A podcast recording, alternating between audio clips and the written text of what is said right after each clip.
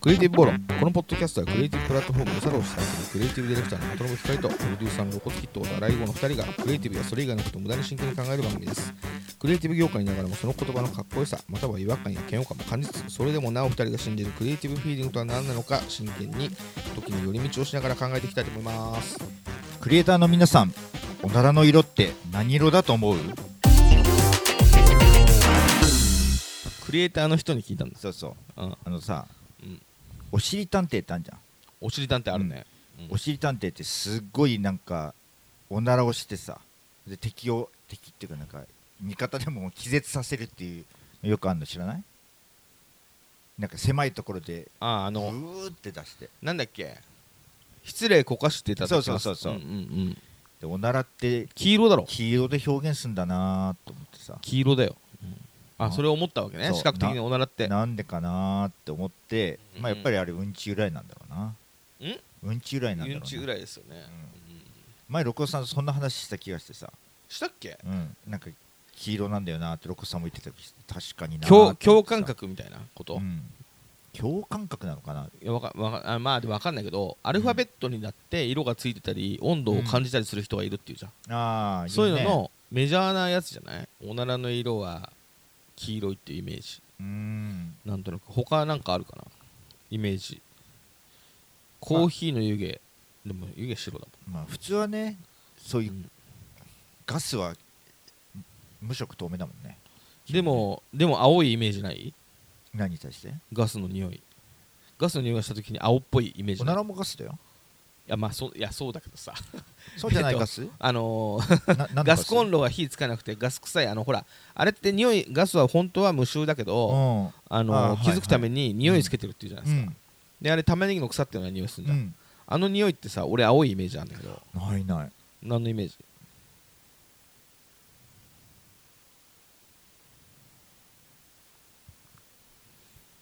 すごい難しいね難しい。結構無色っぽいかな。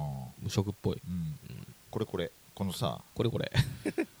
さっき。あこじこじ。うん。こじこじの。うん。去年やった展覧会のさ。うんうん。コピーがさ。うん「おならは幸せの魔法」ってんだけどさ。うん。カラー原稿だけどさくらももこ先生はうん。無色透明なんだなと思って。なるほど、うん。あー。あおしゃれな方面で行くには無色透明なんじゃない？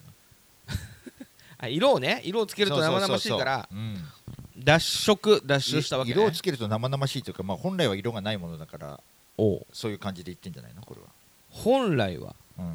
うんなるほどね、うん、本来はね。うん、一回もう黄色になってるからね。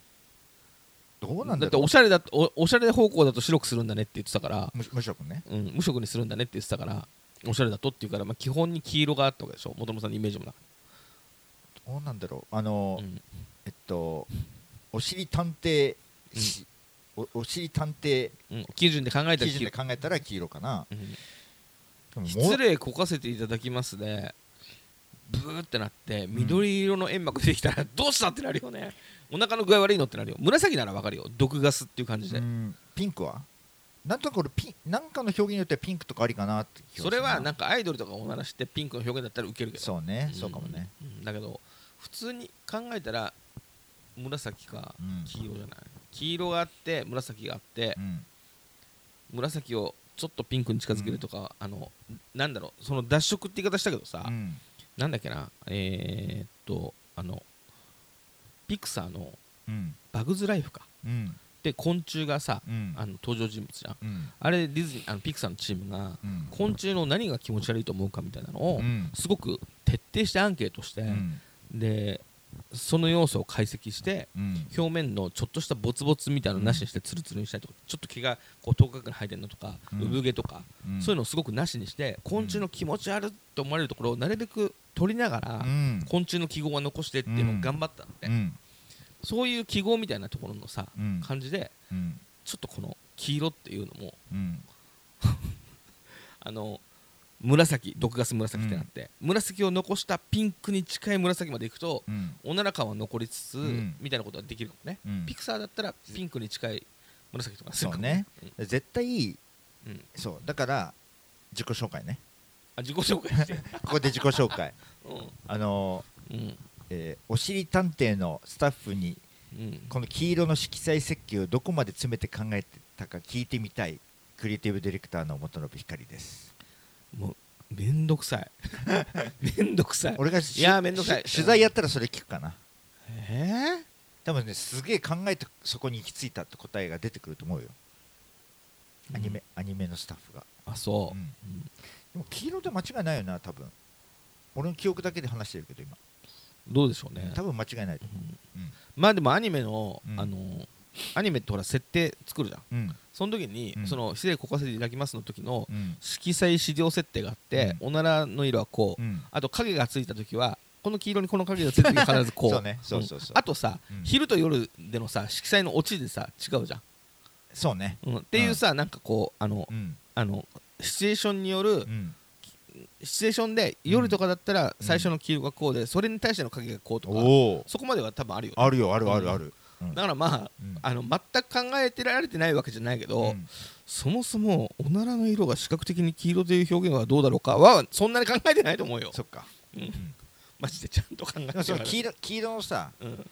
黄色もいろんな色がいっぱいあるわけじゃない、まあそりゃそうだだそこのところの、うん。ここの部分がやっぱりありかなとかさ、すごい考えたと思うよ、だからそれはうん。まああったと思いますけど、うん。それを聞いてみたい。そそもそもっていうところまではね,、まあね。うん。だからあれですよ。それそれこそバグズライスの話と一緒で、多少あんまり黄土色だとうん。本当のうんこの感じ出るよね、だけどうん。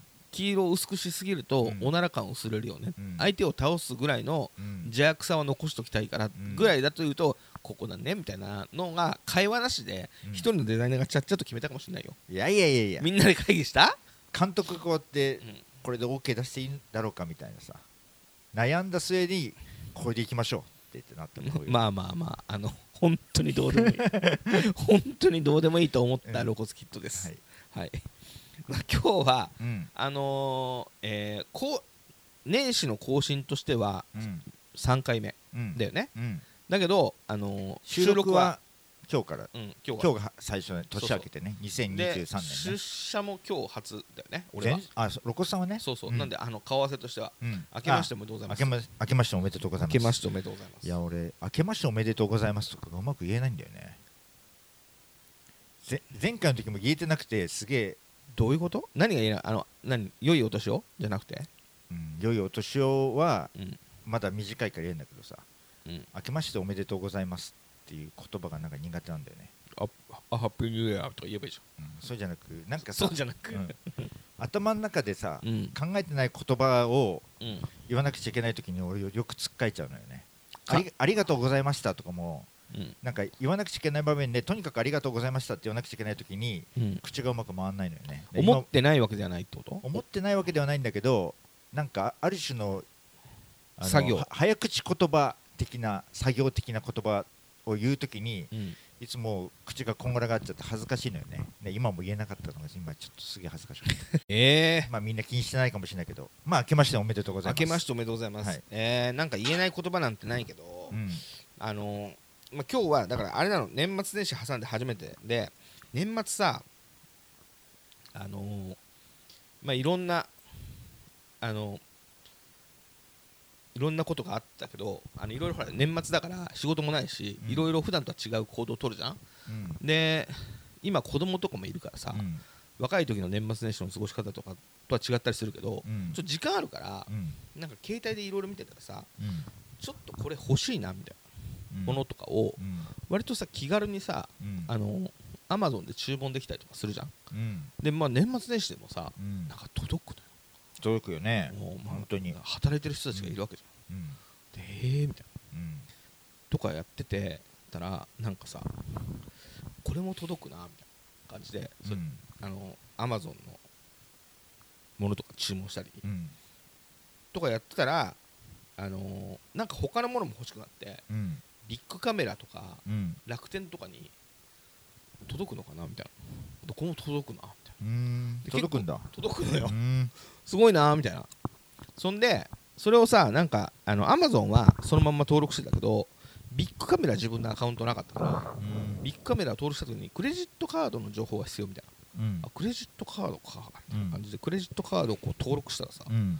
なんかこう前よりも限度額が増えててあれ？みたいな。うんそれでこれはじゃあまあいくらでも買えちゃうぞと思ったんでまあそうまあまあまあそううん。買わなかったけどでうん。もそのクレジットカードを登録ってのにうん。なんかハマってうん。クレジットカード登録したらいろいろできるなみたいな。うん。でクレジットカード登録してうん。ソーシャルゲームにちょっと課金してみたりうん。あのアマゾンでなんか本大量に買ってみたりとかなんかいろいろやってうん。もうちょっと妻には言えないけど結構いっぱい買い物しちゃった年末年始、うん。それでちょっと年明け、うん。はあ、やってもうたみたいなうん。感はあるの、うん。まあ、そんなに破滅するほどじゃないけど、うん。結構いっぱい買い物したんだけどさ、うん。あの年末年始何してたと思って、まあうん。年末年始何してた前に俺もさうん。これは失敗したなーと思うんだけどさアマゾンであの本買おうと思ってさうん。年末にうんうん。31日かな。ででもこれきっと年末年始はうんうん。あのアマゾン宅急便業者もうん動いてないんだろうなと思って、うん。途中までこうやって進めてったらさ翌日届くみたいなさうん。マジみたいなうわ正月にこれ読めんじゃんと思ってかあの買おうと思ってた本。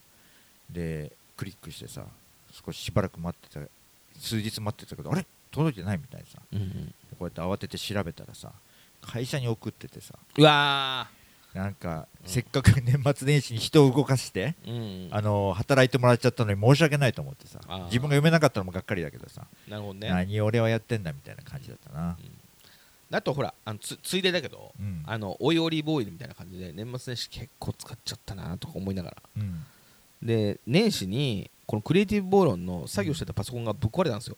うん。でそれに入ってたうん。ソフトをうん。新しいパソコンに入れるにはうん。ちょっと古くてうんであの会社の経費で買うとなるとうん。音のさファイルの編集ができればいいじゃん。うん。だけど俺は同じソフトを自分の音楽を作るのにも使ってたからうん。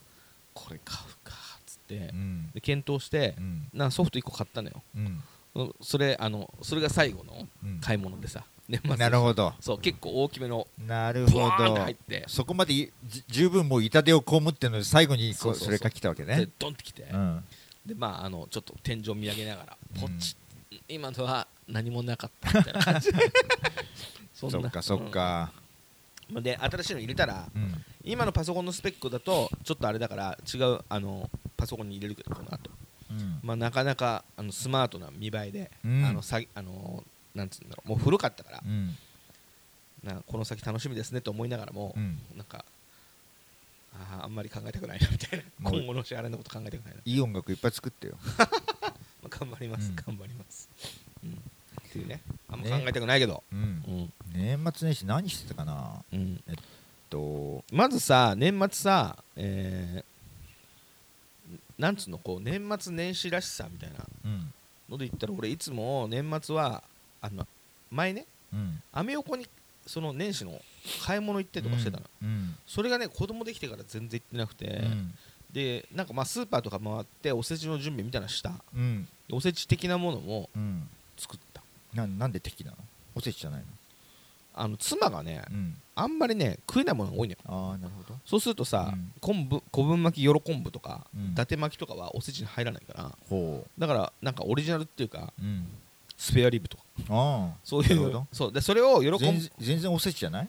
まあまあそういうの、うん。例えばあの骨がついてるから、うん骨がある人間になるでしょとか適当な、うん。そのおせちほら一個一個の意味があるでしょああ全然考えたこともないけどうん。だそっか。そうんそうそう。そういうので言うと、うん。ちょっとおせち的なものだけど重箱になんか自分たちの食えるもの詰めて、うん。みたいなのを毎年用意してるけど、うん。それはやった。う、ん。で「紅白」が見なかったな見なかったけど、あのほらあの「ワンピースのさうん。歌。うん。あれはなんか子供が好きだから、うん。そこのとこだけ見てうわーみたいになったりとかうん。すごかったよなんか,、ああそう。うん、なんかあのーうん CG 体話題にはなってたね。うん、CG 体の女の子がわーって歌って、うん。それが投げた麦わら帽子が、うん。あのなんかリアルの人間が撮ったりとか、うん。あとその子が歌ってる後ろにうん。リアルの人間が何十ままあ合成ですけど、うん。なんか本当に出演してるみたいな感じで子供も喜んで、ううん。わーみたいうん。な非常にええもんじゃと思ったけど、うん。とか見て。うん。とかはやったけどそんなにちゃんとやった感じしなくて年末年始行くとし来る年も見なかったし、で正月もまあ、初詣は行ったけどうん。餅もそんなにいっぱい食べてないし、うん。なんかちょっとこううまく今年に年末年始できなかったなって感じ、うん。ちょっと物足りない感じがしてる。うん。やったちゃんと年末年始。年末年始らしいことは大してやってないかな。あの年末は本当大掃除して子供いつも通り公園に連れてってみたいな感じだけど、まあ、年末よりちょっと前だけど、う、うん。最近はプールにはまってんのよ。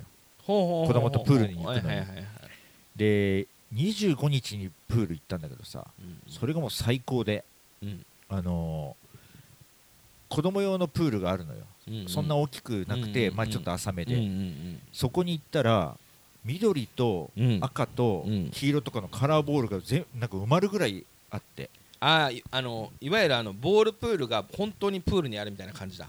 ボールプール？そうね、うん。幼児向けの施設によくあるやつそうそうそう。だからあの投げて当たっても痛くないようなうん。軽い、うん。うんそういうカラーボールがさ、うん。うんいっぱいあってもう行った瞬間に子供が激上がりしててさ、でそれを例えばお父さんがこうやって輪っか作ってそこに子供が投げて入るかとかさ、うんうんそういうのでずっと遊んでうん楽しくて、うん。もうそこからプールにはまって でなんかあこんな時もやってくれんのと思ったんだけど、えー、29、30、31日は閉まってた。やっぱり年末年始って閉まるんだよなとは思うんだけど、うんうん1日から開いてんのよ。プールが？プールが。はあ。市営の。あクエかクエのだからもう1日と3日両方とも行っちゃったなみたいその施設の人たちの正月ないのかな？なねえ。はあ。まあちょっと時間短縮だけど。う、ん。まあそれでもねうん。なんかどんな生活を送ってるのか考えちゃいますね。うん。俺あのなんかあんまり人がさうん。あの流行ってないさうん。サービスエリアで働いてる女の人とか見ると、うん。この人毎日どんな人生を送ってるんだろうと思ってすげえ想像しちゃうんだけど、まあね、そうあの別になんかサービスエリアだけどさ、うん。車でサービスエリアの下のところまで登ってくる階段とかあんのかなとかうん。なんか 終わった後、うん。だらしなくテレビ見て寝るのかなとかいろいろ考えちゃうんだけど、わかるわかる。そのクエの人たちもさ、うん。正月にさ、うん。どんな気持ちでプールの営業してるんですかね。ねえ。でも、まあ、こっちとしてはありがたい限り。ありがたいですね。でも人がすごい少ないからもう快適だし。うんうんうん。最高だったな。そうだからすごく人が少ない中、うん。あとやっといろんな物事がさ5歳になって分かってきてるから、うん。商店街走りながらここも閉まってるしここも閉まってるでしょ？って正月っていうのはお店が年末年始っていうのはもうどこも閉まってみんなお休みなんだよ。っていうなんか年末年始らしさみたいなものをさ今学習する場でもあるそよねうそうそう知ってもらいつつっていう中でここやってるからすごいよね。プール遊びに行こうぜみたいな。いう感じで行ったり。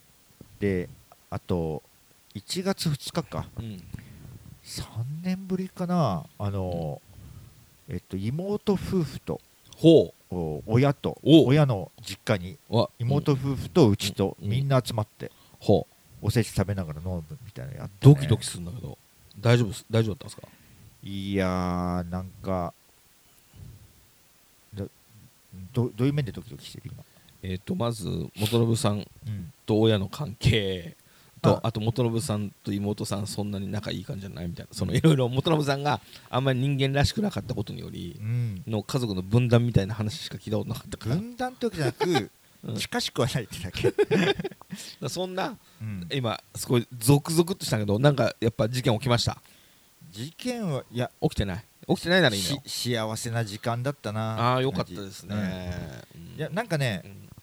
あのハラハラっていうかうん。っていう意味で言えば最初に僕のうちの家族がつくのよ。ついたのよ。うんうん。でまだ親し親のしかいないからさ。そうするとやっぱりねちょっと緊張感が走るのよね。なんで？なんか。元信さんの中で？うん。なんか。でも親はさ孫見て可愛いみたいな時間じゃないの？そうでもないの？その前になんかいろいろ聞いてくるのももういいってそんなことはみたいな感じで僕が言ったりして奥さんがそんな言い方やめなよみたいな感じのなんかそういう感じがやっぱりちょっと。いろいろ聞いてくるじゃない仕事がうまくいってんのかとか？親親的な？そういうことは聞いてこないね。えじゃあ何聞いたお前そろそろその髪の毛どうした方がどうにかした方がいいぞみたいな。くるくるしてそそんなこと言わないわ。じゃあ何言ってくるの？よ他に。仕事のことと髪の毛のこと以外に何言われるの？よ みんなが集まった時にテーブルが2つあんのよ、おでやばいこれ。どうでもいい話が始まりそうさあどうでもいい話よ。やば聞きたい聞きたい聞きた。いで誰がどこに座るかみたいのを、うん。でもえっと妹妹夫婦はうん。家族全員コロナにかかってんのよ。はいはいはでうちはかかってないのよ。いうんうん。で妹の旦那さんのうん。お母さんのお兄さんも来るおうおう。妹のの旦那さんの旦那さんのうんお母さんのお兄さん。お母さんのお兄さあんー。で妹の旦那さんのお母さんは来んの？亡くなってる。ああ、うん。そうなんね。あじゃあご親戚って感じの。そうそうそう、なまあなるほど。あの結婚もしてなくてなんか、あのみいつもみんなにいじられるうん。キャラのお兄さん、まあ、今60なるほど。ぐらいか。うんうんであ正月だから誘ったわけね。そうそう、んんでいつもえっとまあお母さんは結構早くに亡くなってるんだけどお父さんとかはさ、うん。あの絶対来るのよ、ううんちの,、うん。あの家族の集まりのところに、あの妹。うん。妹夫婦のところでまず飲んでて、うん。でその後うちに来るってなって一緒に来てみたいな、ところにその、えーお母さんの旦那さんもいいつもなんかか家族もないからさうんうん。あのい行くところもないしうちに遊びに来るみたいな感じで。うん。ずっといつも来るんだけどさ。うんうんでその人はまあコロナにかかってないのよ。うんうん。そういうのだったりすると、まあ、うちの親はうん。もう年だし80とかだったりするから、俺ら家族はそっちじゃない方がいいんじゃないうんうん。でなるべくい近づくときはマスクもしたりみたいな。っていういうのをいやいやみたいな。そっちに座ったら変でしょとかいろいろ言うのがもう俺からすると鬱陶しくてもう コロナのことちゃんとやりなさいよみたいな。でそれで言いながらなんかうんあの去年とか、あのー公園でトイレに行ったらコロナが危ないとかあーすごい雑なそう雑な雑な。理解で公園でとろまあでもね公園でじゃあ分かった。公園でコロナ公園でトイレに行ったらコロナ危ないよ。危なくないよ。危ないよ。だからさ、うん。そこら辺のさうん。理解がガチャガチャなのとかもうんあのもうなんかおいおいみたいな感じになってきて。いやだけどさ、まあ、コロナに関してはまあな正解わかんないからね。まあね。あのー公園のトイレに行ったらコロナ危ないかも。よそてれ危なくないっていうソース俺たち持ってないからね、うまあね、ん、だから恐怖心を持ってるでしょ。うん。で恐怖心をもとにこうなんかわけなかんないことを言ってくるのがうん。嫌なんだね、うん。でもなあ何にせーよ、うんあのー席まずは近くない方がいいからお酒,、お酒も飲んだり食べ物もしながら大声で話したりすることになるしうん。なんかこうやっては離れてやった方がいいけど、うんうん。なんかもうそんなことあのそんなこと言わなくてもいいじゃないみたいな感じになるから、うんうん。なんかイラッとしてみたいな感じで、うんうんもうスタートから俺がイラッとしてるのが、うんうん。奥さんからすると、うん。ちょっとまあまあみたいな感じのでやっぱりなんかちょっと家族同士だとちょっとそういう緊迫した感じが出ちゃうのよね元信さんが親に対してすぐピリッとするんだね、それはあるかも。特に母親に対してね、うわそうなんだ、うん。お父さんにはないんだ。おお母さんに強い息子ちゃんちょっと。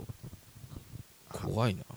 なんか、い言ってることが一貫してないのとかあと中学生が言ってる 親の言ってることが一貫してないとかあの中学生の言い分みたいな。なんかすぐなんか自分が思い込んでるものをうんうん。なんていうかな俺が子供の頃とかでさゲルマニウムって知ってる？うんゲルマニウム温泉の？ゲルマニウム。なんかこういうなんか金属のこういうゲルマニウムっていうのがあるらしいんだけど、それを肩につけるとたりうん。なんか怪我してるところにやったりすると治りが早いからみたいなうん感じで、うん何万もするやつ買ったりしてさうん。おいおいとうん。とかいうのをうん。なんかそういうようなうん。なんか思い込みでなんかをすごい進めてこれはうん私は聞いてからあなたも聞くと思うからとかいうのが子供の頃からもううざいなみたいな。適当なことで騙されてお金出したりして何なんだろうみたいな。そういうような感じのなんか人間性がうん。出てこっちに出てくるとイラッとして、なんかい言っちゃうみたいな感じ。趣味ですよあれは。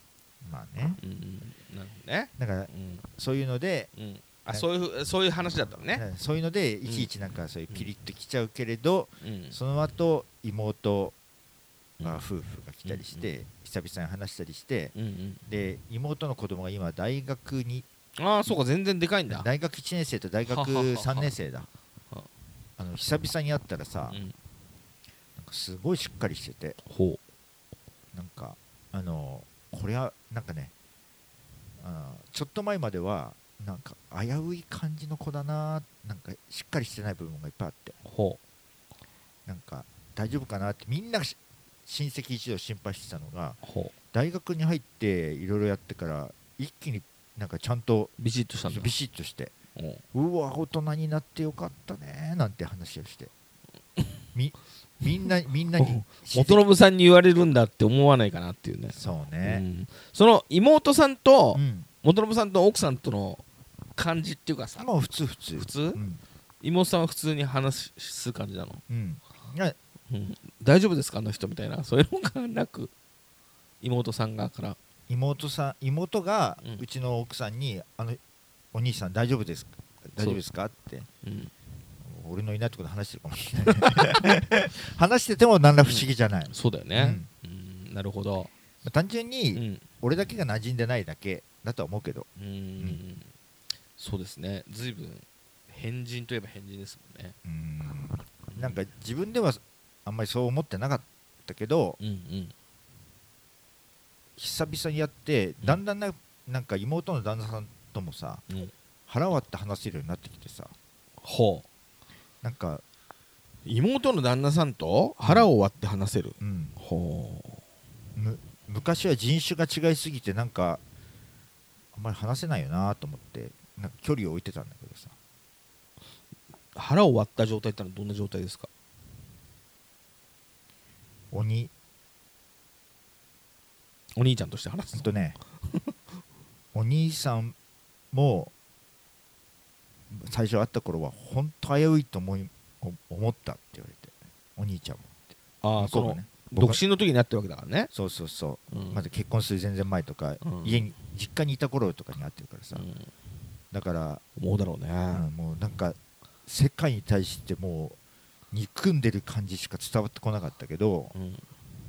やっぱりそういう感じは残ってるけれど、残ってるよね、残ってるよね、あ。でも全然社会人になるもんですねって言われて、本当に。だからさそれがさやっぱさそれをやっぱ思ってるわけじゃん、うん。でそのそのそのさ彼のさ、うん。息子がさうん。あんな危うかったのに随分大人になったねみたいな話してる時でさ、うん。お前に言われたぐらいはって思うかもねって思って、どうだろうね。でもうん、なんかさお前だ俺がよみたいなね。俺がすごい偉いなっていうかさすごいなと思うのがさ、うん。うん。えーっと割とその旦那さんがさ不動産の会社に勤めててまあ、営業マンでもバリバリなのよ。うんうん。でもう人間的にもすごい強いしあのーまあ金を動かす力って言ってるかな。物を動かす力とかうんはい、あと人生設計もしっかりしててさうんうん。家を買ってるけれどそれは他の人に貸して自分はまた別のところを借りてうん。てとかやってうんて、うん。でそこの借りてるところは会社からちょっと出してもらってたりしてとか。ほで将来年取ったらここのあの家う、うん。自分が今貸してる家に戻るつもりとかなんかそういうようなうんうん。なんかそういうことやりつつ多分株とかもやってんのかな。うんうん投資とかも多分ちゃんとやってんだと思うけど、うん。うんそういうのも含めてうん。まあなんかゴリゴリの感じの人なのよ、うんうん。で強いなーって感じの人ではあるんだけれうど、んうん。なんか子供はそういうタイプじゃないのよ。ほうほうほなんかあんまりほいろんなことを考えず無無我夢中に目の前のことをなんか作業するようなさううんうんうん。タイプで、うんうん。だからえっと君はそんななんかいろいろ考えなくていいからって世の中にお金引っ張ってくる人もいるし、うん。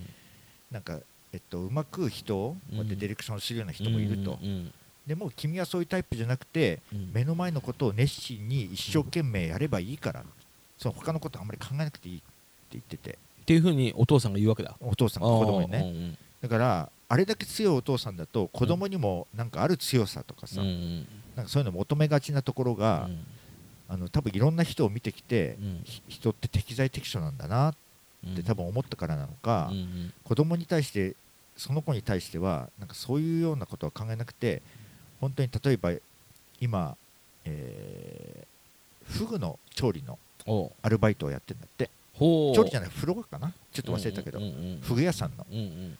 でそこで一生懸命なんかやってるのを見てそういうのでいいからうん。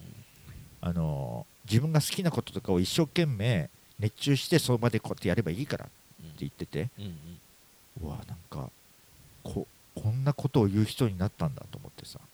ん？お父さんが。前はそうじゃなかったの？前はもうちょっと強い感じだったかな、ほーん、えーそうなんだ、うん、だからそういうのも含めてなんかあここういう感じだったら話せるかもって言ってなんか話せるかも、うん。昔はなんか取っかかりがないおお互い、はあ。まあ、お互いなのか俺がそう思ってただけなのか。うんうん。でもそういう風な感じになってくると、うん。まあ、僕もそんななんかお金をなんていうかな不動産的に回せるようなそんなようなさうんなんか強さとかはないじゃない、うんなんなんうんゴリゴリ資本主義の中で勝っていくみたいなさ、うん。そういうタイプではないからさ、うん。なんかそういう人間とそういう人間なのであんまりは話すポイントもないかなみたいな感じでうんうん。やや遠ざけてたけどうん。なんか全然こっちはこっちでこういう人間っていうのを認めてくれるんだみたいな感じも感じられてさ、そうだね、うん。なんか結構お金動かす時あるじゃん。元信さんも。まあ自分で金をオラーって引っ張ってきてる。なんかそういう引っ張り方じゃないけど、うん。何かお金が動いてる時あるじゃん。ね。会社作って、うん。そういうのとか向こうは驚くかもねなんかあ会社やってるんですねみたいな、まあね。う、ん、ああれって思ってるもんね、うん。うん、なるほどね。とかいうので、うん。なんとなくうん。今後もみんなと付き合っていけそうな 感じをあら初めてぐらい感じた。あ本当に。だからいい時間遅れたなよかったですね。だ正月だったかな、あなるほど。そうそその腹を割って話せるようになったっていうのは気になるけどね。う本当？うんあのその俺が,、まあ俺が一方的かもしれない。一方的に。なんか言われたのが、うん。おお向こうは僕のことお兄ちゃんって言ってるんだけど、ほう。そうなんだ、うん。へ年下だけどえね、光くんっていう時もあるけどうん。うんあの光くんはまああの普通だったらあのもう面白いんだけ 光くんは普通だったら、ど、うん。まああの社会不適合者っていうか警察に捕まり始めてるってやなんつかあのし 失礼な感じの物言いに感じる人もいるかもみたいなこと言われてさ、社会不適合者、うん、でこ言うこともなんか失礼だったり、うん。なんかちょっとおほ？みたいなことを言ったりする、うん。けどうん。あの許せるタイプなんだよな昔からって言われて。もうそれですいませんって気持ちになった。許していただいてたそう許され許された瞬間があったんだね。だ うん。まあ許すかみたいな、うん。な何なのか覚えてないけど俺が何か言って、うん。あの妹が「お兄ちゃんやめてよそういう言い方」ってうん。言ったのが2回ぐらいなんか言われたのだけは記憶にあって。俺からすると本音で言ったのか面白いジョークのつもりで言ったのかうん。ちょっと分かんないけうど、んうん。なんか普通は言わないみたいな一言はやっぱりポロって言っちゃう時があるみたいで。うんでもしかすると何言ったんだろうね。何言ったんだろうね。うん。な普通だったらなんか向かってきたり、うん。何なのあのお兄ちゃんはってなるようなところを、うんうん。まあ面白い人だなって許してもらってきたんだな。うんって改めて思った。なるほど、うん。だから 勝手にこっちが取り付くなんだろう取っかかりがないなこの人って思ってただけで向こうからすると、もう最初から許してくれだからその腹割って喋るって元信さんに腹割って喋るってのは、うん。今俺とは腹割って喋ってんでしょ？そんなことない。あいや割って話しだから話してるよこの状この状態でしょ？うん。だから普通じゃない。普通に喋ってるってことでしょ？だから前は普通に喋れない相手だったと。そうね。は普通に普通に話すっていうのがそもそもなかなか難しいところがあったからな、あなるほど、うん、だからあのは腹を割って話すだと、うん。俺だともう一個先のような気がするんですよ。なるほど。だからこの状態が腹を割って話すって状態だったら俺全員に腹割って話してんだけどあなるほどね。そうなんだけど、うん。腹を割って話す相手は、うんもうちょっと苦しみながら話すかなって気がする。うーん。なんかもっとあのちょっと言えないことも言いながら話すみたいな。うん。そしたら腹割って話す感じになってるけど、うん。この状態が腹割って話すだとみんな俺俺全員に腹はは割ってるわ。腹割りまくりだよ、そういう意味で言えば、うん。あの昔はうん。あのもっとなんか最初からすごいガードしてるっていうか、うん。シャッターを下ろしながら最初なんか始める感じがあってさ。僕はね。シャッターをもうほとんど閉めてちょっとした隙間から声だけ聞こえちょっと。か顔をちょっと下から出してるような感じで最初コミュニケーションが始まるタイプだからさ。ああそっか。だからだからうん。あの若い頃のうん。悪質なコミュニケーションの感じとか今になってもう忘れ始めてるけどうん。そのあのー妹の旦那さんと話してて、うん。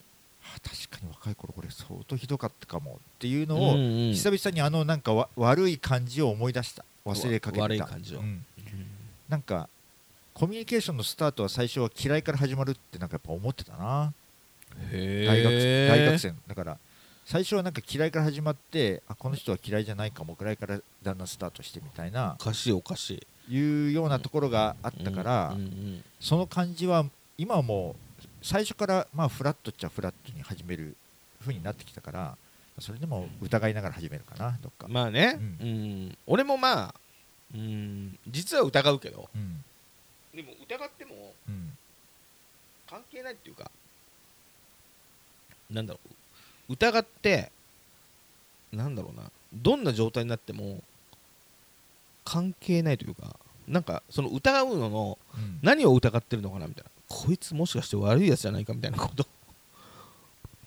なんか疑うって。で信用できる信用できないみたいななんかあって、それそれ、うん、でその信用できるはいいよ。うん、信用できないのは何だろう。あの俺になんか敵ってことっていう感じで言うと敵っていないじゃん。そんな。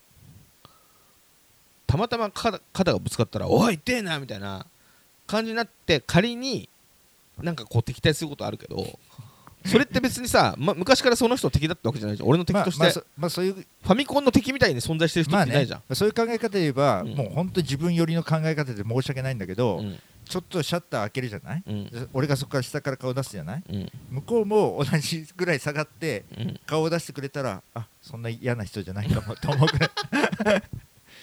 厄介。厄介ぐらいなうなんか敷居の高さがあって、あなんかシャッターで閉まってんなって足でガンガン蹴ってくる人がいたら敵？もうそれは圧倒的な敵でしょ。いやいや閉めてることがおかしいんだってこっちが普シ通ャッターちょっとだけ開けて下から顔を出して、うん。で向こうはうん立ったままで足元しか見えなかったらこいつみたいな感じだったかもしれないね、敵みたいなね。はもう思い出しただけで嫌な気持ちになる。嫌な気持ちになる本な当そんなことがあった？おお俺という人間が。あ自分がね、うん。なんかさ元信さん俺のこと仕事何度も誘ってくれたけどさ、うん。仕事で会ってさうん。なんか最初疑いながら見てたの。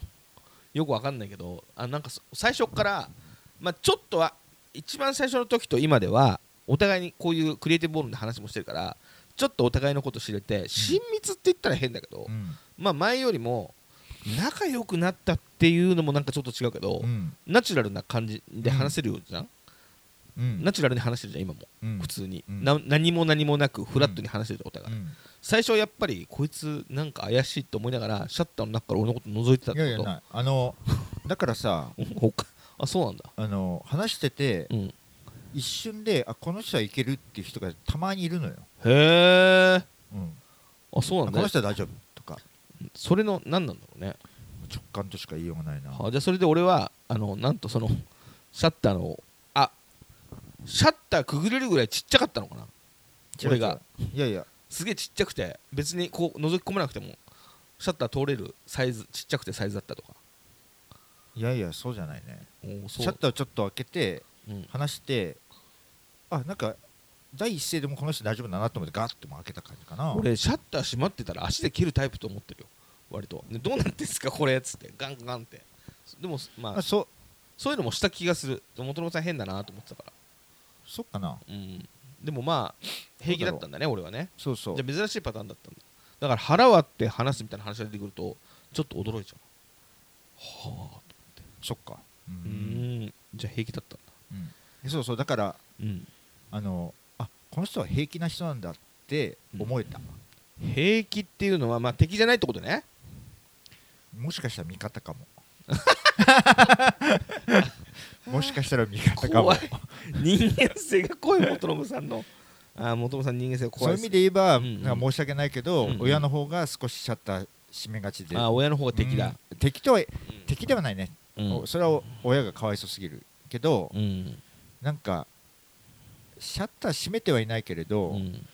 なんかまあそうあちょっとわ間に一人かるかな。間に一人なんか構わさないと、うん。コミュニケーションがうまくいかない感じはなんかどっかあるかな、まあ、肉親は肉親だからね。また別だよね、うん。だって人間で言ったらお俺親人間で言ったら嫌いなとこ結構あるもん。普通に。うん。だけど自分の親だし愛着みたいなのもあるし、好きなところもあるから、うんこうでほら友達とかと違って切り捨てることもできないじゃん。肉親だと、肉親だなみたいな感じはあるけどそうだなもう年末年始あの親に会いに行ってないわもう何年も。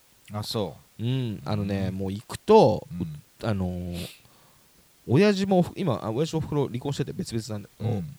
親父は常に酒飲んでる。でん酒飲んでて、なんていうか昭和の人だからさ、うんあの連れてた妻に、うん。なんか良かれと思って、うん。セクハラ的なさ、なんかこう言動はいはい。それを注意するとうん。不機嫌になるしう、ん。言ってやってんだよみたいな。うん。でなんかそれに対してこう強めに言うとうん。こう激高するからさうん。もう来たくないんだけどみたいな言うとうん。じゃあ帰れみたいな感じになるから、うん。それでもうねどんぐらいかな3年ぐらい行ってないんだけど、まあ、寂しそうにしてるよまあしょうがないね。でうち兄弟多いんだけどさ、うん。誰が来てもそれやるから、うん。もう全然誰も行かなくなっちゃって、でうん。行っても次男がうん。あの奥さん連れてくやつうん。奥さん嫌がっちゃってる。うん。だからあのちょっとかわいそうだから行ってあげて酒の相手してあげるみたいなのを次男だけするみたいうん。な感じでもう全然行かなくなっちゃったそれもね、うん。だけど年末にはいつもみかん送ってきてくれてね。孫にね。うんで年あのなんか秋には図書カード送ってきたり、うん。お年玉送ってきたりとか、うん。そういうのしてくれるからうん。あの子供やあと妻、うん。ありがとうございますみたいな電話はさせてるけど、うん。俺も連絡も取ってうん。もう嫌すぎて。うん。だそれかあのそれだねなんか年末年始正月っぽいの本当なんかそういうとこ行ってさうん。子供とい行って明けましておめでとうございますとかやったらそうなったかもね。ちょっと正月っぽかったかもしれないけど、もうそれも全然やってないで、えー今年俺は年末30日までお掃除頑張ってうん。31日はうん。ちょっと、あの忙しかったから遊び行こうっつってうん。あの六本木でさあの富樫のうん。富樫店うん。それを家族で行って。うん。でそれ行った後に池袋でうん「タイガーバニー」ってアニメのうん。展示が年末までさうん。それをあの子供も奥さんも好きだからうん。そのタイバニ店を見に行ってう、んで帰ってきてうん。家で年越しそば食べようみたいなうん。感じだったんだけどうん。なんかさうまいこといかなくてうん。あの、まあ、溶かしてみて面白かった。うん。最高。でタイバニ店も面白かった、うん。で終わったぐらいで結構遅い時間になっちゃってうん。夕飯なんかもう食べないとお腹すくなみたいな。でなんかご飯食べて帰ろうよみたいな、うん。でちょっと食べて夜中別に、であの毎年最近深夜は、うん。子供が大晦日は起きていいみたいな。うん。いうのがあってわほうほうほう。起きたいみたいな。うん。で頑張ってうん。12時とか1時とかまで起きんだよ。うん。で去年は 1時かなんかぐらいで去年はあの寝ちゃったんだけど、うん。去年は1時かな。今年は2時半ぐらいまで頑張れたかな。うん。でもう眠いって寝ちゃったけど。その時にちょっと年越しそば夜中食べればいいじゃん年越しの瞬間に、うん。なんかご飯食べようよみたいな。うん。言ってたらさ、うん。7時ぐらいでどこも閉まっちゃう、まあ、大晦日だから。でそうだよねみたいな感じであのー何食べるみたいな。じゃあ帰ってなんか作る急いで帰って作るかとかさあーあるよねそういう時ね。そうしたら子供がさうん。吉野家食べたいって言い出して。は吉野家っつって、うん。であの漫画でさ「うん。筋肉マン」かなんか読んで。うん。それに吉野家いっぱい出てくるから、うん。吉野家食べたいって言って、うん。じゃあ子供が食べたい吉野家食べるかっつって。うん。吉野家やっててやってない店も多かったけど調べたらやってる店あって、うん。そこに行ったの。やってない店もあんだ吉野家って。あのあのあれよ。年末だからってことそうなんだ。うんうん。うん。これでもやってるかと思ったあのほらえっ、とあんまり人通りがないさうん。ビジネスあのビジネス街とか池袋とかだと閉まってる店そっかそっか。多かった、そんで空いてるとこ行ってうん。だから今あの何？あのすき焼き鍋みたいなセットあるのよ。牛すき御膳みたいな、それ俺頼んでさうん。食べてでうん。子供は牛丼食べて、うん。えー妻も牛すき御膳のうん。ご飯なし牛すきだなな鍋だけとか食べてさ、うん結構美味しかったの、うん。だけど気づいたらさうん。大晦日吉野家かみたいな。なんか吉野家なんかあんまりそういうなんかこうスペシャルな日に食べる食事じゃない感じするじゃん。まあね。だから子供が食べたいって言ったからおうおうじゃあ行こうかって言ったけど気づいたらなんかあれ？大晦日俺たち吉野家みたいな感じになって、うん。おーみたいな感じで食べたら結構美味しくて、うん。ご飯おかわりして、うん。卵追加してとかやってたら、うん。お腹いっぱいになっちゃってさうんで家帰って、うん今日年越しそば食べる？とかうんいや無理なんだけどって全員なって。ええ いやだから年越しそば食べなかったうん。いや無理だ,、まあなんか無理だろみたい大晦日ってまあ次の日おせちがあるからさうんうん。軽くいっとくかっていうのはあるかな俺は、軽くいいっとくか。うん、ええ。よ夜軽く。だからそれこそ僕は大晦日何食べたかっていうと、うんうん年越しじゃないけど夜ご飯はそばにしうんうんてうん、そうだよね、うん。で妻が天ぷらを揚げて天ぷら、はい。おうおう天ぷら。えっとエビうとんうん。なんかみたいなのやってそれ食べながらおそば食べてでそんぐらい終了みたいな。まあね、うん。うん。軽く、軽く、うん。そうだよな。だそれよお大晦日なのに吉野家食べちゃってそれによりお腹いっぱいになりすぎて年越そも食べれずうん。みたいな。で夜まああのー遊んでさうん。あの子供とポケカしたり、うん。あの起きて紅白見たりとかうん。してるうちになんかこうお笑いの番組始まったり、うん。あとジャニーズのコンサートね、うん。あのカウントダウンカウコンっていうカウントダウンコンサートとかやってるから、うん。それ豊島滝で見たりとかして、はしたけど、うんまあ、そんなもんだよな。酒飲んだりとかちょっとして、うん。いやー大晦日もうちょっといいもん食いたかったな。あそう。ちょちょっとあの無計画だった。そば食いたかったね。うん。そばあのそばも買ってたし。そっかそっか、そば食いたかった。なんか残念。でもまあ俺は結局大晦日は何にも見ず9時ぐらいには寝て。早いね。子供を寝かしつけてさ。子供まだ起きててダメなんだその時間には。9時10時？うんうん。遅くても10時ぐらいには寝てるかな。おーなるほど。まあ偉いっちゃ偉いね。でまあ、うん。さっきも言ったように、うん。あの元旦からプール行ってみたいな感じで,、うん。うんで戻ってきてうん。家のおせちを食べてちょっと日本酒飲んでうん。で次の日も同じようにあの実家帰ってまたおせちみたいな感じなるほど。だ元旦2日はもうおせち？うん。なんかで飲んでみたいな感じだけど、うんうん。なんか昔はそういうこと感じなかったけどもおせちをちょこちょこ食べながら飲むっていうのが楽しすぎてね。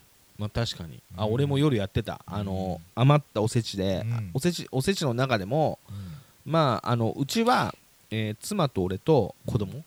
あと妻のお父さんお母さんも亡くなってるんだけどうん。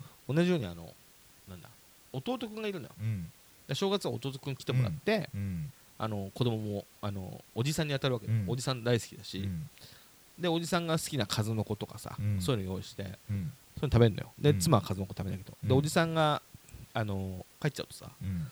あの食わないもん残るで黒豆とかさうん。あとなんだっけ黒豆数の子あとかまぼこも食べないし、あそう。ん、あと田作りってううん。確かにね。ああれも食べないしそういうの残るのよ。うんそれをあの夜俺が一人で、うん。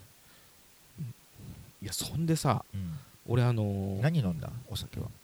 お酒？うん。いや俺今年すげえ飲んだんだけど年末年始。あの日本酒も結構飲んで。うん。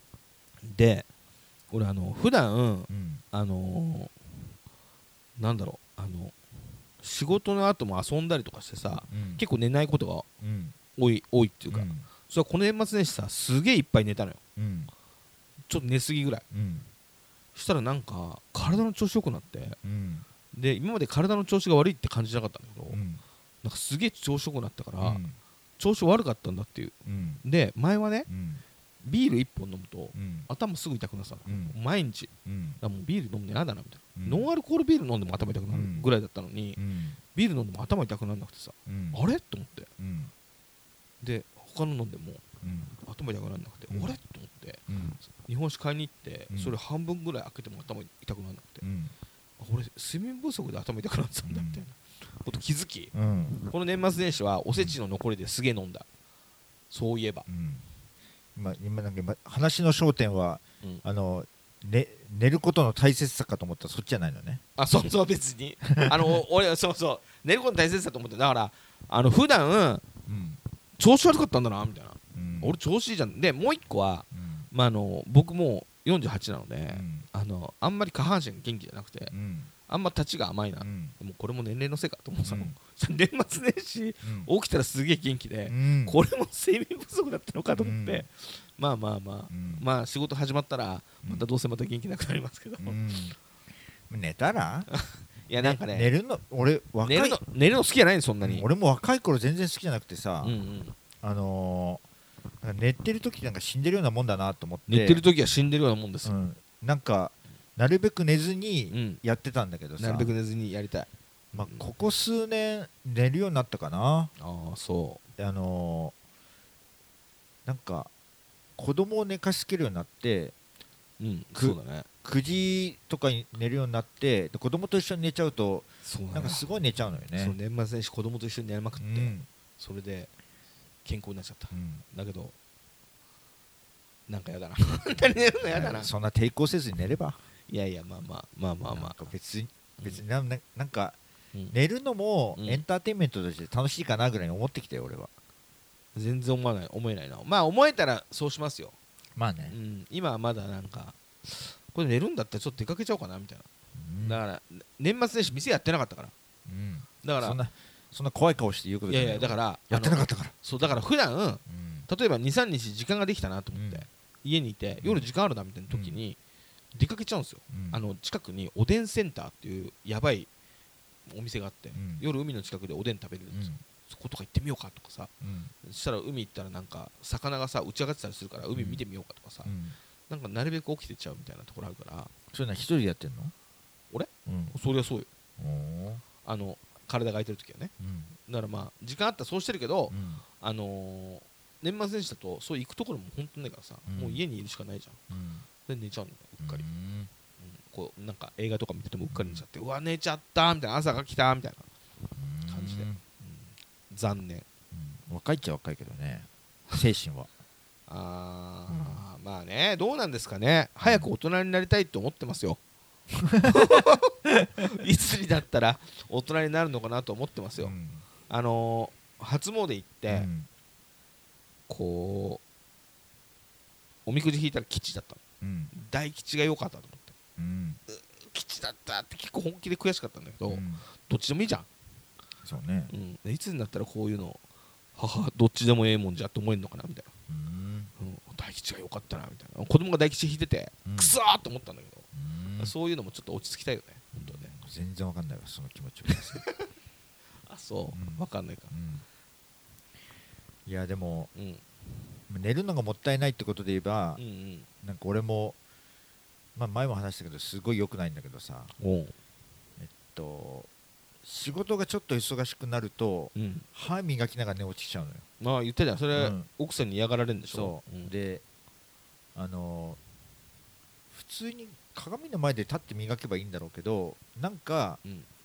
えっと、もうだ夜誰もいなくてさ深夜1時とか、えー 2, 2時とかに歯磨くときにあのスマホ台にスマホを立てて、うん。あのダイニングテーブルに座りうん TVer でなんか見ながら歯磨くと、うん。そのまま寝落ちしちゃってさ。うんうんで大体あのあの歯磨き粉うん。うんがよだれで垂れて服が汚れてるのよ。うんでそうそうなるとあの奥さんが翌日不機嫌になるからうんななんで不機嫌なの？だらしないって言って。それはだらしないよね。まあそっか、うん。いいじゃんね。そう、俺もだらしないなと思うよ、うん。ちゃっちゃっと歯磨いて終わらせばいいのに。なんかそ夜のなんか最後にそれまったりそれやるのが好きなのよね多分、うん。俺が。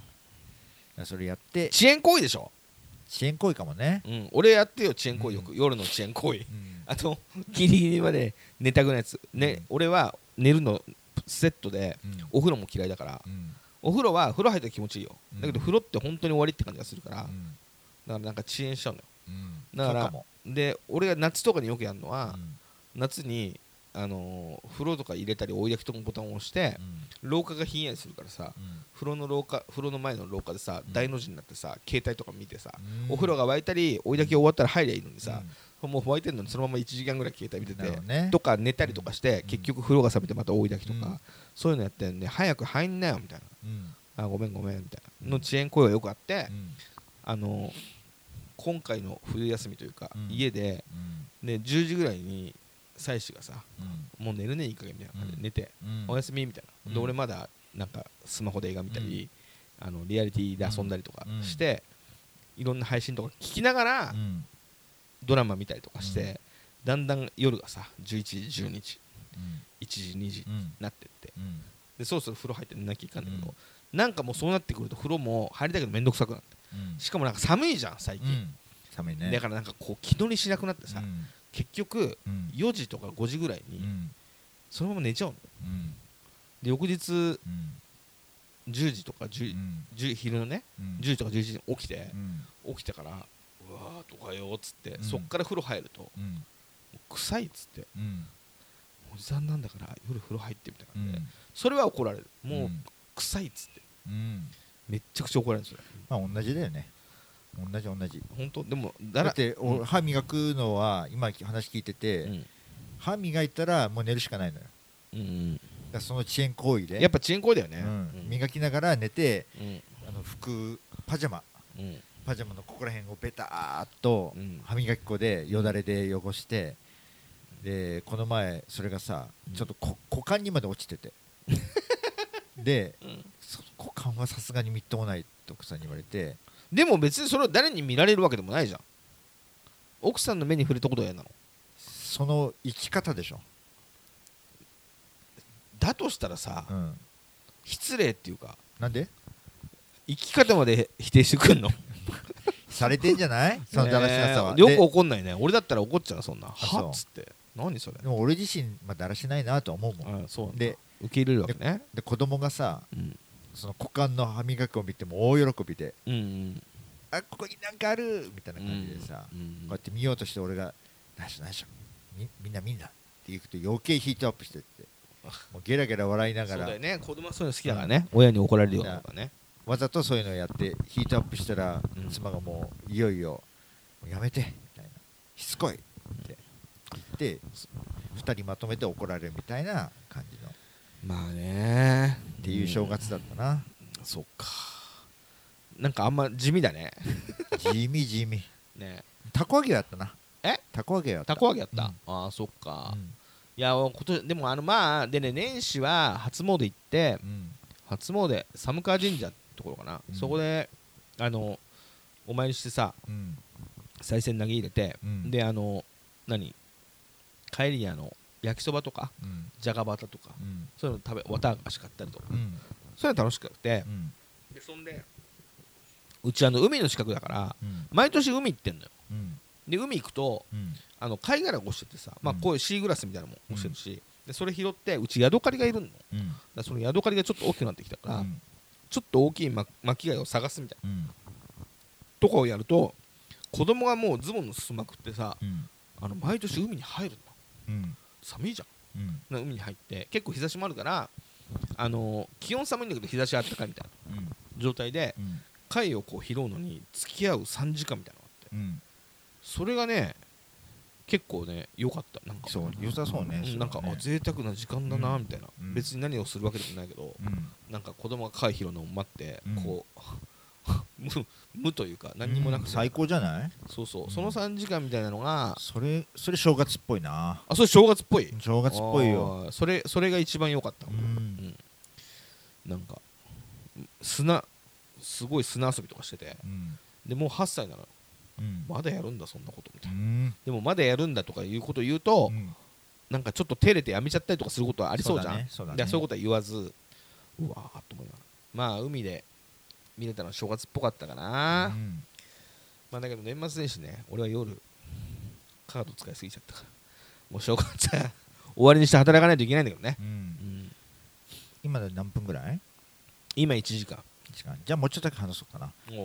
えっと電車の中でほあのなんだっけえっとこの漫画がすごい。うはいはいはい女編1位みたいな宣伝のやつを見てそれ買って読んだかな。へえ。あのえー天幕のジャードゥガル。天幕のジャードゥガル、へえ面白かっうん、面白かった。えっとた なんかさ自分が好きそうな話だなと思ってうん、うん。えー買って読んだんだけどさ。うんうん。あのーえーこれはどこの話だっけな？えーとちょっと待って。なんかアラブの女の子の話、へえ面白そう、うん。へえ面白そう。で俺も買おうかな。うん、ど奴隷として連れてこられたうんうん。あーイランイラン東部に奴隷として連れてこられたうんうん。女の子うんうん。の話なんだけど、うん。えっと、えー奴隷ってまあいろんな扱いをされる可能性があるんだけどたまたまなんか、えーすごい知識人の家庭うんにもらわれてきてそこでなんかあのそこの御曹司となんかいろいろ話すみたいな相手みたいな形でうん。連れてこられてだから本をいっぱい読んで知識を蓄えなさいみたいな感じで言われてさ、すごくなんかまあ奴隷としては恵まれ奴隷としてなんかそういう知識みたいなものを叩き込まれるみたいなところなんだけどそこの町にあのチンギス・ハン東の方から、うん。えーモンゴル帝国がやってきて、えっと皆殺しにされるのよその町の人たちが。うわ。うわうわ。でまたそこにいた女性たちだけ、えっと奴隷としてさらわれていくみたいな。でそこの町に来てえっと要はそこの家には本がいっぱいあるのよ。うんうん。で、えーその本も全部地下に隠してその女の子たちも隠れてたんだけどそれ見つかっちゃってでそこに来た王子だったっけな？なんかがこの本を求めてたんだみたいな感じでその本を見つけてそれをそれごと持ってくみたいな感じでその女の子も連れ去られていってみたいな、っていうようになんか、えーそこにある知識だったりうん。科学的な内容なのかな？それは数学の本だったかな？うんうん。みたいなものがどれだけ、えーなんか大切なのか。うん。で文明の中では本当にそういう中で求められてそれがえっとイランでも必要とされてるし。うんうん。で王子その王子だけは王子ちゃんその家の、えー御曹司だけはうん。数学者になるために別のところに行ってさ、うん勉強してたりとかいうこの古代でもどれだけなんかある一冊の本の知識だけでみんなその文明を求めて翻弄して、えーそれを奪い取ったりしてるかみたいないうところでなんかほ本とか知識みたいなものの大切さっていうのがさ根本にあってさ、で割となんだろうな。最近のネットとかだとさいい加減な知識とかでみんななんか話をやり合ったりさおうおうなんだったりしてうん。なんか知識みたいなものとか本当になんかちゃんとし、えー知らないままなんか話してる人とかが幅を利かせてる感じとか俺はちょっと違和感を感じうんてるうんあれだから、まあ、自分もちゃんとした知識とかをもとになるべく話したいなとか考えたいなと思ってる方ではあるんだけどなんか最近漫画とかでそういう古代をテーマにしつつ本っていうものの本とか知識とかっていうものの根本的ななんか大切さだったりそれこそがなんか人間を人間たらしめてるみたいな漫画がなんか多いなと思って割とこの本もそ他ういうあんだ。あるある。えっと、えー図書館の大魔術師っていう漫画とかもも聞いたことある。うん、割とそうだし地地球の運動について。ももそういう漫画だよね。まあ確かに。うん。そうだね。ちその知識をうんなんか自分を死んででもつなぎ、うん。つないでうん。うんその先に通していくみたいな、うんうんうん。そういうものとかなるほど。なんかそういうような漫画が多いなーって感じがしてうん。なんか多分今のこういうご時世の中でうん。そういうものって大切なんじゃないの？と思ってる人たちがそういう表現をしてる気がしてうん。まあそういうのが捨てたもんじゃないな世の中って。って捨てたもんじゃない。っていう。なんかちょっとうんもうちょっと絶望的な気持ちになりそうな時もあるからさ。何に？そのインターネットとかに？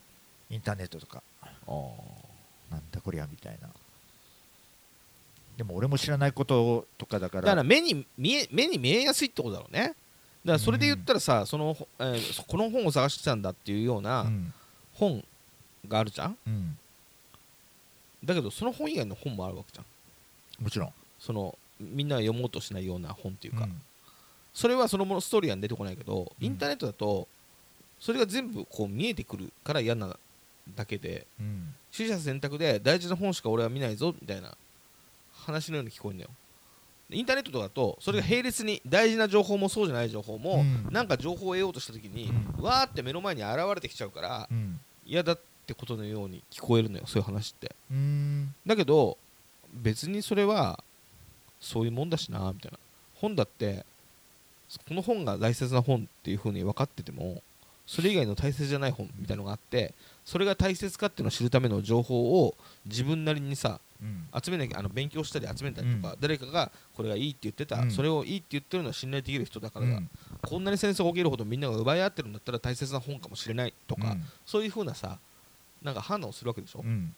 そういうのをインターネットの情報の中でもすればいいんだけど、うん。全部が同じように見えてなんか下り顔で語りやがってみたいなのもそういう情報じゃなかったら別にスルーすればいいんだけどっていうことなのかなみたいな。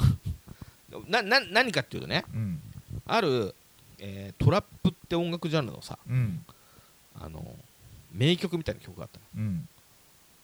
でその曲が名曲だったとその時期のね。うん。だからトラップはこの曲とあと数曲いいって言われてる。うん。この3曲ぐらいあればもういいんじゃないって言ってる人の声を聞いたことがあった。うん。それは俺そうはならんやろうと思うのよこの3曲ぐらいのいい曲があるためのバックグラウンドに、たくさんのうん。もっとパーツ的なさうん。トラップの文化の中のあるビートのパーツを支えたこの1曲がクオリティ高いかといえばそうじゃないけどうん。パーツを支えた曲があったりとか。うん。でこれはよ良い曲だけど、うん。この良い良い良い曲ってのもよくわかんないんだよね。うん。あのまあこれは評価されてる曲だけど、うん。この評価されてる曲を支えるためにうん。インスパイアを与えたそれ以外のたくさんのみんながクソ曲と思ってる曲が文化にあったり、うん。パーティーやった時に自分がなんかパーティーやって、うん。その例えばイギリスの片隅でうんまあ評価されてる DJ がいるけどみんなの周りに友達いて、うん。一緒にやろうぜっつって、うん。4人ぐらいでやった時の他の注目されない3人もうん。この人にインスパイアを与えていて、うん。それがなんか形になってみたいなさ。うん。すっげえまあ人から見たらゴミの山みたいなのの中にうん。この3曲があってうん。この曲3曲がいいって言われてるけど、うん。この3曲だけばあればいいよねって言ったらそれはそうなんないよなそりゃそうじゃないよね。うん。うん。っていう感じがすんだよ俺のっていう俺の話か。あ違う違う。っていう感じがしてるの、うん。だから、えっと、その素晴らしいみんなが奪い合う本一冊、うん。この本だけがあればいい。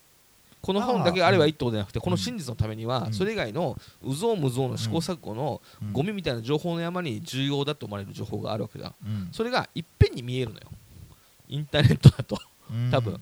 うん。だからそれはそういうのはなんかうんざりするみたいじゃなくて目あこうモザイク見るみたいな感じでこう目細めながらどれが飛び出してくるかなみたいな感じで。っていうよりはうん。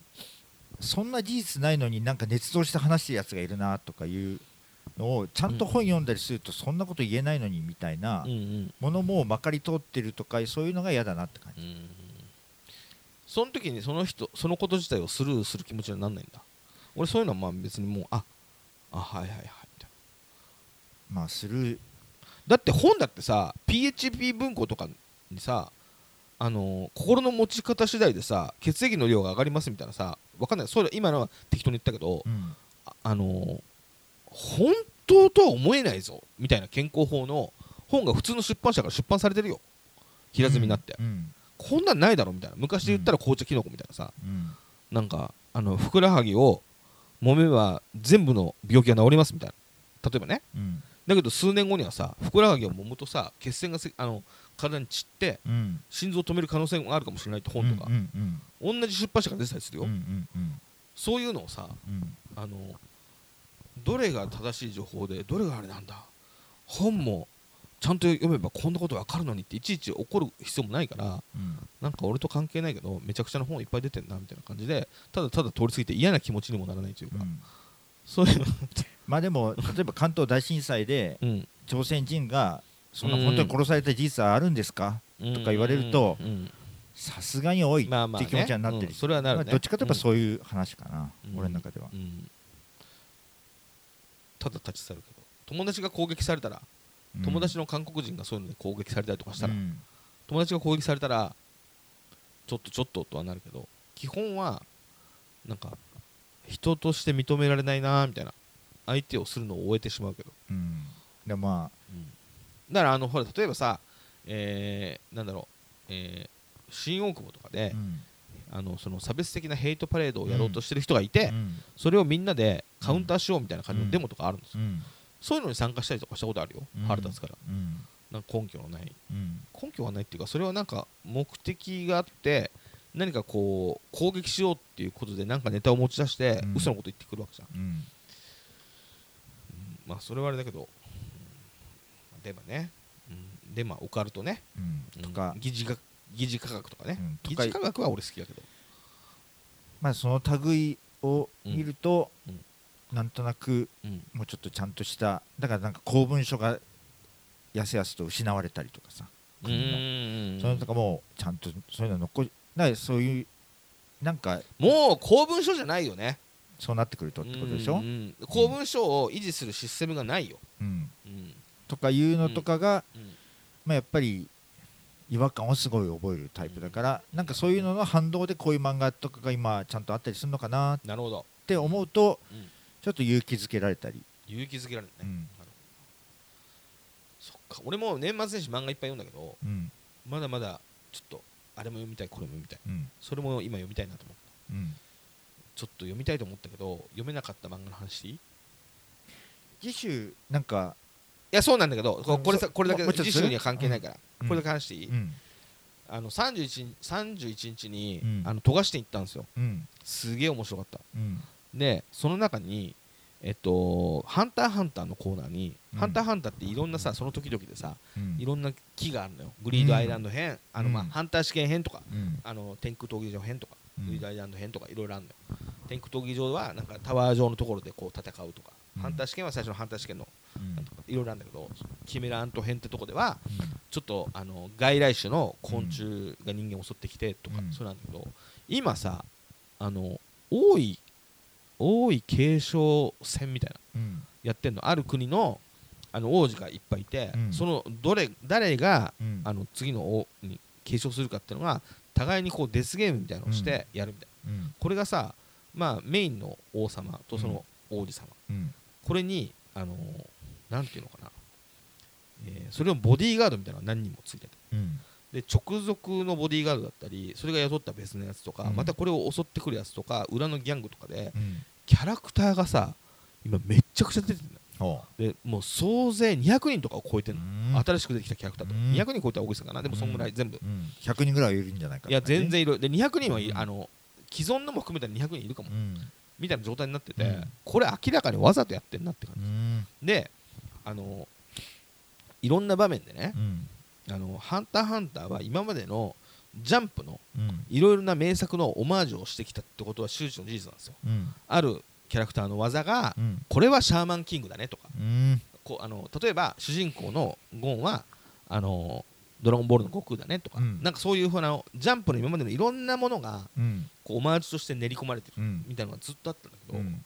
これなんあのなんかのインタビューでもうすでに言ってたことらしかったんだけど俺は知らなかったんだけど、うん。その今の王位継承編のこのキャラクターの多さ。うん。これはある作品ジャンプの作品にインスパイアされてると。うん。何何と思って読んだら、うん。キャプテン翼なんだって。でキャプテン翼のってあのキャプテン翼の後にキャプテン翼なんとかとかとかさ、うん。ちょっと続編シリーズみたいなんだけど、うん。いわゆる無印って言われてるキャプテン翼がだとうん。30何巻ぐらいあるうん。けど長い。うん。で初めはさそんなことないんだけど途中で、ジャパンユース編ってのがあった時に、うん。死ぬほどいろんなやつ出てくるんだって。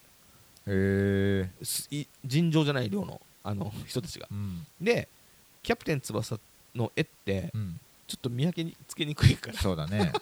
で大変っていうことがあるらしいね。うん。それでこの時の登場人数をうん。超えたいっていう裏テーマがあるんだって、それ何情報？え展示に書いてあったの。か書いてあったの？うんうん。へえ嘘と思って、うん。そんなことがであの「筋肉マン」もキャラクターいっぱい出てくる、うん。で「筋肉マン」に王位継承編っていうのが最後の方にあって、うん。でそれと一緒じゃん。だ今回このあの王位継承編はうん「筋肉マンの」うん。あのオマージュで,、うん。でそれももちろん入ってるんだと思うけどでチームでチーム戦だったのよ。うんでそのチームの人数が異常に多いっていうパロディをやってるのかなと思ったら、うん。まあもしかしたらそれはあるかも。うん。けどうん。基本的にはキャプテン翼のジャパンユース編の人数を超えたいっていう気持ちで書いてるっていう、うん。俺的には驚愕驚愕の事実があって、うん。あのそうなんだと思ってうん。じゃあキャプテン翼読みたいんだけどと思って、うん。一応あのチェックしたんですよ。そしたら1巻から30何巻まであって、うん。あのジャパンユース編ってのはさうん。後半の方なの。うんでもここだけ読んでもさ多分こうこれ人数多くて見分けつかないんだけどみたいなっうん。ていう苦しさを理解できないから、うん。やっぱ一から読まなきゃいけないじゃん、うで一巻読んだら一巻のまあ俺子供の頃読んだことあってさうん。結構普通にさジャンプの普通のキャプテン翼でさ、うん。これ30回以上読むのかっつってうん。今でもちょっと苦しみながら少しずつ読ん。だけど、これ本当はね年末年始に読みたかったね。なるほどうん、ね読みたかった。でもジャパン今「ハンターハンター」のその大井継承編で200人ぐらい出てるんだけど、うん。ジャパンユース編何人出てくるんだろうね。あんな出てくるはずないと思うんだけどなさすがに。う、ん。全然わかんない。でもうん、絵がどのキャラクターも基本一緒で髪型だけ違う感じのうん。ココピペ感のあうるん、絵っていうのはなんか分かってるからさ。でその後ググったらさ、見分け方みたいなのをチャート式にしてる人がいて。あの美咲くんっていうキャラクターだけど、基本美咲くんだけど髪型が左右非対称とか、見分け方を 基本若林タイプでとか基本チャッピーみたいなもんだもんねね。そうそれであのキャあの金あのあるキャラクターは、うん。金髪のキャプテン翼って書かれたりとか、なるほうどんそうやってあうん。の見分け方をチャートしてる人がいたから、うん。その画像を保存してあとはそれ見ながらこう頑張って読んでいくしかない、なるほど。うん